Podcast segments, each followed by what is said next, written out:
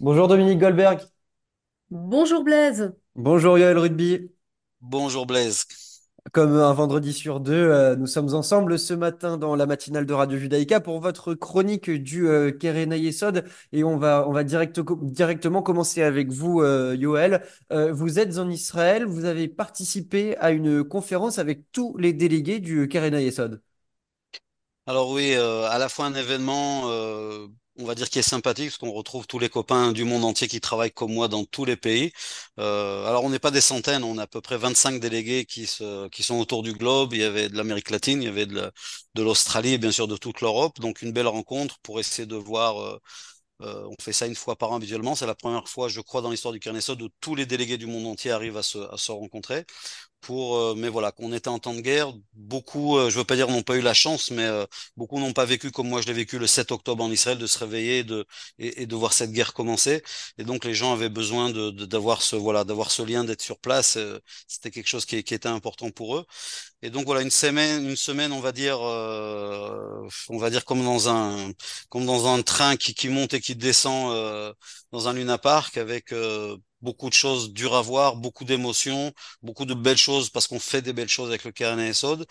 Et donc on a voyagé dans le sud et bien sûr de ce que j'avais déjà vu un petit peu personnellement, mais là quand c'est organisé, on vient dans des kibbutzim, on vient dans des on a on a des témoignages, on voit des, des familles qui ont des otages là-bas, c'est c'est quelque chose de, de très très dur, c'est dur de retenir ses larmes et euh, euh, de, de voir en fait tout ce malheur qui est arrivé qui paraît incroyable.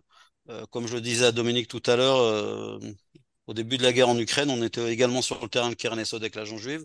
Et je croyais qu'une fois dans ma vie, j'aurais vu une catastrophe humanitaire et une guerre.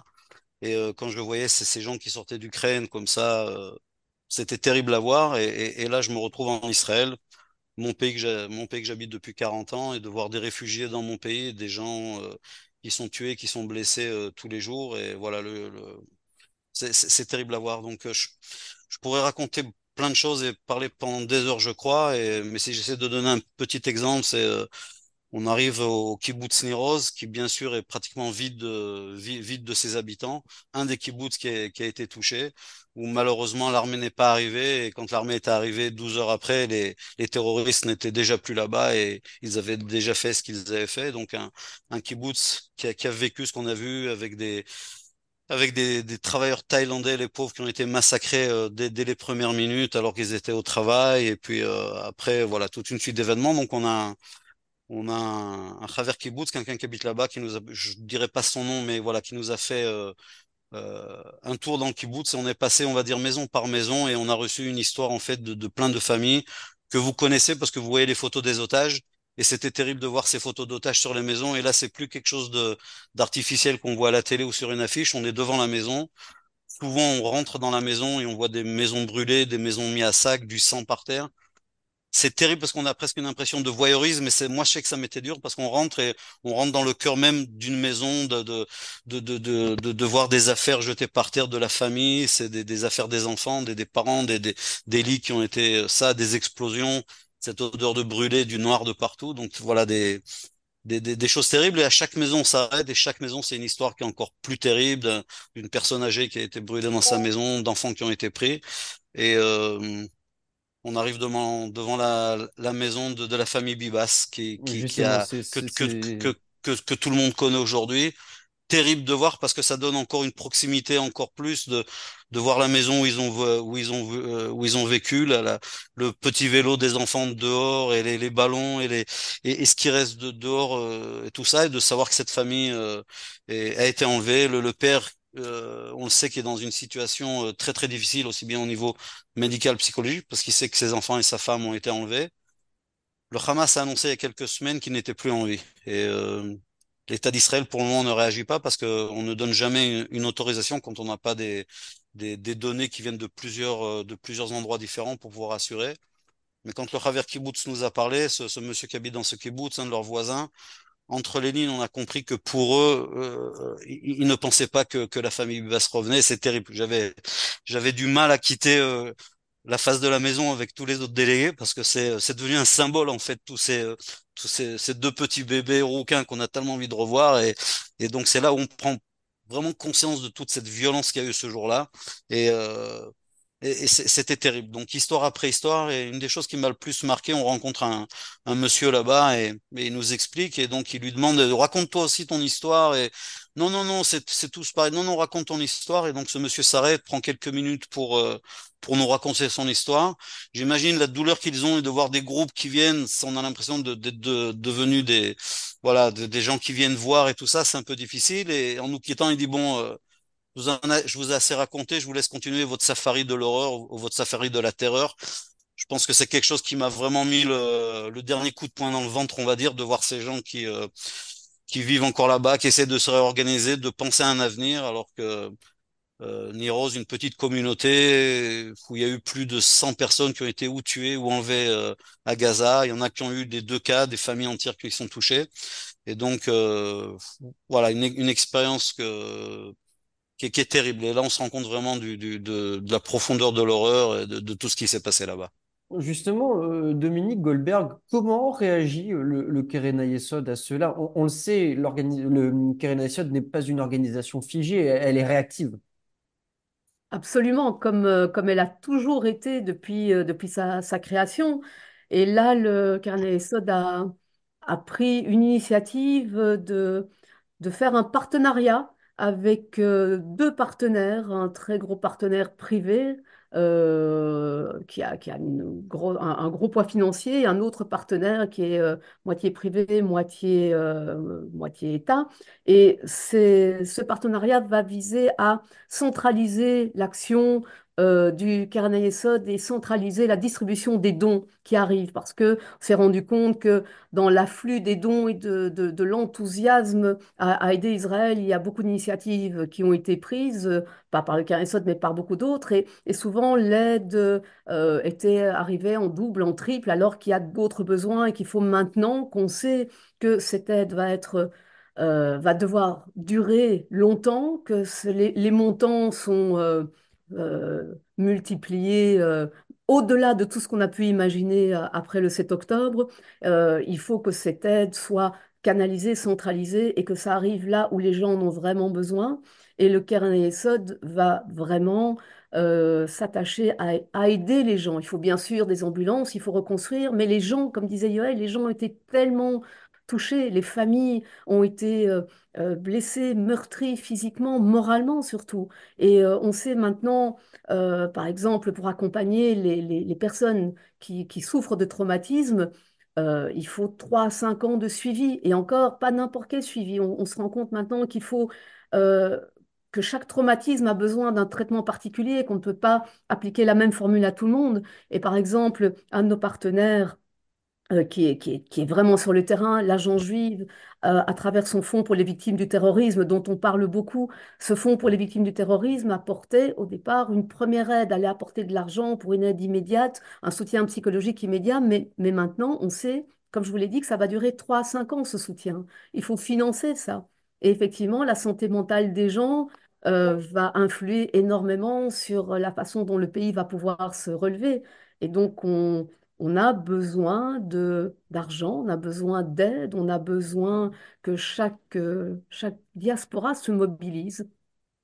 Euh, Yoël, je, je reviens vers vous. Euh, vous avez apporté un, un témoignage très touchant euh, au début de cette chronique. Euh, vous, vous nous avez parlé hors antenne d'un cimetière de voitures. Vous vous êtes rendu sur place au festival, enfin, sur le lieu du festival Nova?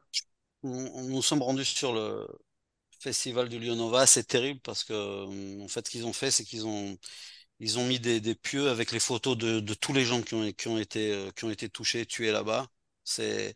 Et d'un autre côté, c'était une belle journée ensoleillée avec des, je crois que c'est des coquelicots, des fleurs rouges comme ça qui poussaient dans les champs tout autour. Et d'un côté, on sait que voilà, il y a trois mois de ça, des gens ont été chassés comme du gibier, ont été tués, ont été massacrés, violés. C'est, euh, c'est quelque chose. Donc on a, on a un policier qui était sur place et qui a, qui a fait preuve de, de courage. Lui, avec toute la police, il y a eu des, des, des, des choses de, d'héroïsme, on va dire. Et bien sûr, il nous a demandé de pas filmer parce qu'il donnait son témoignage personnel et pas, et pas une position. euh, euh. Et donc il nous a raconté comment euh, lui, ses collègues sont sortis. Voilà, il y en a qui sont sortis en short, pieds nus, avec des pistolets et tout ça. Il y avait très peu de gens euh, qui étaient là-bas et et à cette Nova, il y avait, il y avait une trentaine de policiers, mais certains qui n'étaient pas des combattants spécialement, qui, euh, qui venaient faire quelques heures supplémentaires pour garder, pour supplémenter. Donc on a des femmes qui étaient des fois qui travaillaient à la police, mais dans des bureaux et tout ça, et qui, ont sacrifié leur vie.